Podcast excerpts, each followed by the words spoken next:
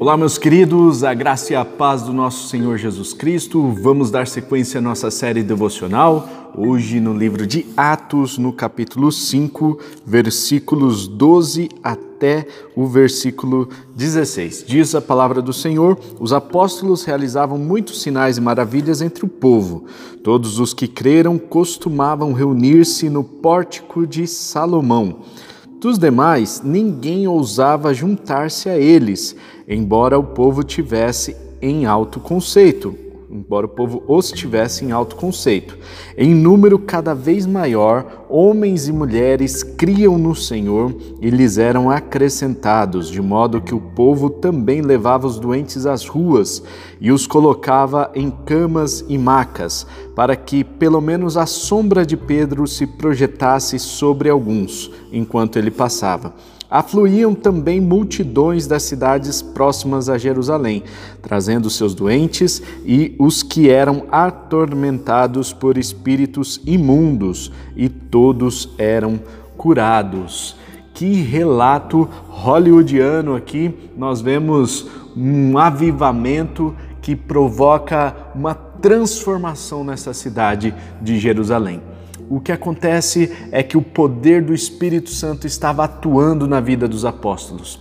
Esses grandes homens de Deus pagaram um alto preço em orarem, em buscarem a presença de Deus, foram cheios do Espírito Santo e receberam esse poder, junto com esse poder do Espírito Santo também muitos dons. E esses dons sempre servem para a glória de Deus. Isso é importante a gente ressaltar, que a cura, o milagre, se não tiver a transformação pessoal, se não tiver a salvação, se não tiver a pessoa sendo é, recomendada aos caminhos do Senhor, de nada vale. E nós vemos aqui a salvação chegando até esta cidade. Vamos ver aqui cinco elementos desta, desses poucos versículos aqui que nós vemos na igreja antiga, elementos que demonstravam que essa igreja era cheia do poder do Espírito Santo. Primeiro, diz o texto que a, as pessoas tinham um alto conceito de todos os cristãos. Os cristãos passaram a se reunir lá no pórtico de Salomão, é, então eles se reuniam na entrada da cidade para uh, ah, pregar o Evangelho, para ali buscarem o Espírito Santo, eles começaram a sair das casas e se reunirem nas, nas portas da cidade, então na principal porta da cidade. E neste lugar eles buscavam o Espírito Santo e as pessoas tinham um grande temor em relação a Deus e um forte respeito também para com os cristãos. Então nós vemos as pessoas respeitando muito e o testemunho dos cristãos era algo muito importante.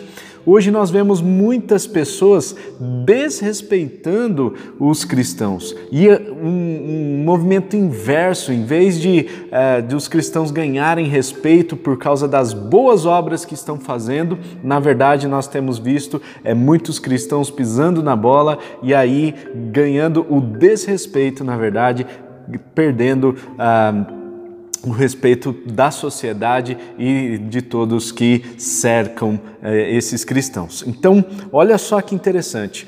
Aqueles cristãos tinham um, um, grande respeito, as pessoas os tinham em alta conta, em alto conceito, segundo o texto aqui e, portanto, nós podemos atribuir isso ao testemunho de todos os cristãos. Segundo lugar, nós vemos que toda a cidade foi impactada. Semelhantemente aos os grandes avivamentos que aconteceram em vários lugares do mundo no decorrer da história da humanidade, nós vemos que o verdadeiro avivamento é aquele que provoca uma transformação na cidade. Todos os lugares por onde os cristãos passam, eles precisam levar a salvação e deixar um rastro de boas obras, um rastro de, é, de igualdade, de fraternidade e de amor. Isso é muito importante, irmãos. Aqui nós vemos os cristãos passando por essa cidade e deixando um rastro de cura, deixando um rastro de respeito, de testemunho, de bom testemunho. Então é importante que a cidade seja transformada, que o nosso entorno seja transformado e se nós buscamos buscamos a experiência do Espírito Santo, buscamos ter lá uma experiência sobrenatural com Deus e tal, mas isso não provoca uma transformação de vida em nós e depois na nossa comunidade, de nada adiantou. Foi só uma experiência, foi só um sentimentalismo, foi só um arrepio nas costas e nada mais, só algumas lágrimas derramadas e nada mais. Então é importante que a gente sinta o Espírito Santo, que sejamos cheios do poder do Espírito Santo, mas que as pessoas ao nosso redor também sejam transformadas por essa experiência, por esse evangelho. Nós vemos o terceiro elemento aqui desta igreja cheia do poder do Espírito Santo, que é o crescimento. O Senhor ia acrescentando as pessoas que iam sendo salvas, aquelas pessoas que iam crendo, iam afluindo em direção àqueles que já estavam ali reunidos. Então nós vemos que o avivamento foi movendo os corações, fazendo com que as pessoas tivessem uma experiência com Deus e buscassem crescimento para suas almas, crescimento para uh, si mesmas. Então é importante uh, também ressaltar isso que uh, uma igreja cheia do Espírito Santo, o mover do Espírito Santo vai promover o crescimento. O avivamento também é crescimento, é acréscimo daqueles que vão sendo salvos. Isso é importante porque hoje tem muitos movimentos aí que falam: ah, mas avivamento não é só crescimento, avivamento é conversão, gente. Avivamento é abandonar as práticas antigas. Avivamento é mudança de mente. Avivamento é mudança de comportamento. Avivamento é mudança da sociedade. É mudança em todas as áreas da sociedade. Então é importante a gente ressaltar isso. É importante é, também é, se, se, colocar, se posicionar aqui, porque tem muita gente que fala assim: não, mas igreja grande, não, isso não é sinal de, de avivamento.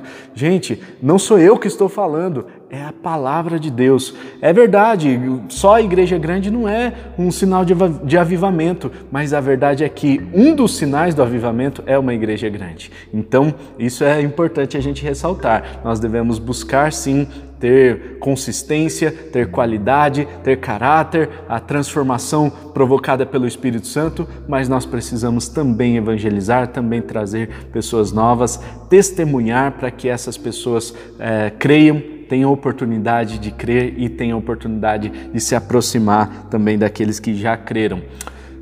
Quarto elemento aqui importante, meus irmãos, olha só, é, eles tinham liberdade para o uso dos dons. Olha só que interessante aqui. A cura, muitas curas estavam acontecendo e muitos espíritos imundos estavam sendo expulsos. Então nós vemos aqui os dons de cura em em prática. Né? Então, aqueles homens que estavam cheios do poder do Espírito Santo, por onde eles passavam, eles levavam cura. E esse é o rastro que todo cristão deve deixar. Por onde nós passarmos, nós precisamos levar cura. A cura não acontece é, por meio de você, a cura acontece por meio do poder do Espírito Santo. Você é apenas um instrumento ali que precisa ser cheio do Espírito Santo e com ousadia orar por, pelos enfermos para que eles sejam curados. Mas o poder não está em você. O poder não está no óleo que você unge a pessoa. O poder não está no presbítero, no pastor. O poder está no nome de Jesus.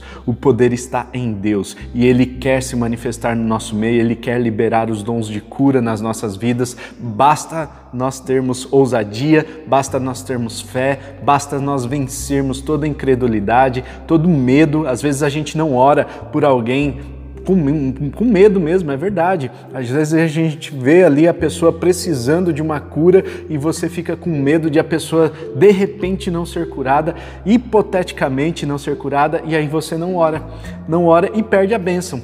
Né? O seu papel é orar, se Deus vai curar ou não, vai depender do tamanho da fé da pessoa, vai depender da vontade de Deus. Isso a gente desconhece ali no momento. Basta nós termos ousadia e crer que o Senhor fará esses milagres e nós seremos instrumentos de Deus por onde nós passarmos para levar cura. E por último, nós vemos a libertação. Meus irmãos, os espíritos imundos estão tomando conta de muitas pessoas e pode ser que às vezes a pessoa pense assim: ah, mas na minha igreja não tem isso, ou no meu círculo de relacionamento não tem isso, não tem demônio aqui não.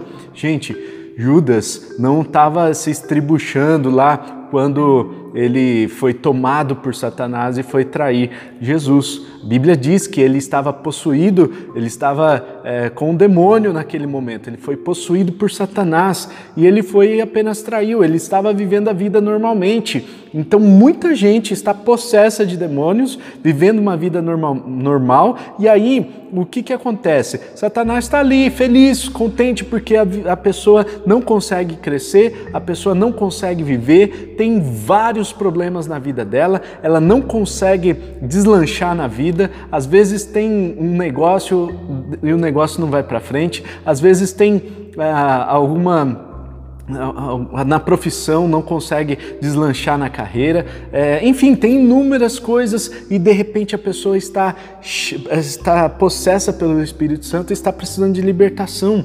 A libertação, meus irmãos, não é apenas orar por aquele que está se estribuchando lá com um demônio falando e causando ali rebuliço, não é isso. A libertação, todos nós precisamos de libertação em alguma área. Eu mesmo já orei várias vezes por várias áreas que eu preciso de libertação e tem áreas que eu e a minha esposa oramos praticamente todos os dias para que a gente seja liberto e para que a gente continue liberto, porque as brechas são sendo, estão sendo abertas a todo momento, então a gente precisa estar em constante oração e vigiar para que a gente não caia na tentação. E portanto, meus irmãos, os cristãos por onde passavam deixavam um rastro de cura, um rastro de libertação. A Bíblia é enfática em dizer que todos eram curados, todos que buscavam eram curados. Nós vemos aqui que todas as, oportun... todas as pessoas têm oportunidade de serem curadas, todas as pessoas têm oportunidades têm oportunidade de, de experimentar a libertação.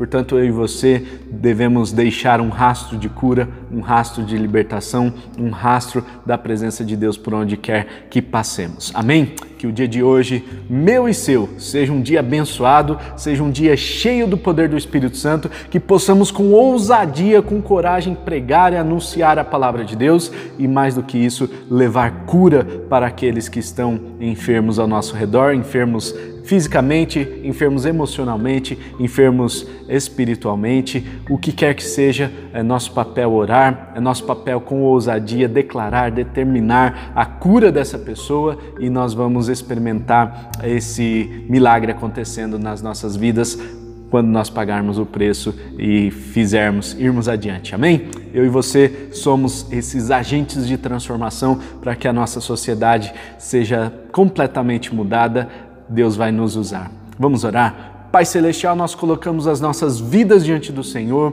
para que o Senhor nos cubra, nos revista, nos proteja contra toda a cilada do inimigo, contra os dardos inflamados do inimigo, Senhor, e que o Senhor, ó Deus, nos encha de poder, de ousadia, de coragem para anunciar a Sua palavra e também para levar cura, para levar crescimento, para levar libertação para todas as pessoas, Senhor. Nós sabemos que essas pessoas aqui, esses apóstolos que estavam cheios do Espírito Santo, eles estavam experimentando muitos sinais e maravilhas acontecendo na vida deles. Nós queremos também, ó Deus, experimentar esses sinais e maravilhas. Por isso nós oramos, ó Deus, para que o Espírito Santo haja por meio das nossas vidas. Queremos ser canal de bênção para todas as pessoas. Abençoa-nos no dia de hoje e usa-nos. Em nome de Jesus. Amém e amém. Amém? Deus abençoe. Não se esqueça de compartilhar esse vídeo com todas as pessoas aí. Vamos criar aqui um exército de pessoas que estão cheias do Espírito Santo e que provocam essa transformação na nossa sociedade. Amém? Pessoas que é, fazem devocional, pessoas que leem a Bíblia, pessoas que conhecem a palavra de Deus, cristãos verdadeiros. Deus abençoe, tamo junto, até o próximo vídeo e tchau.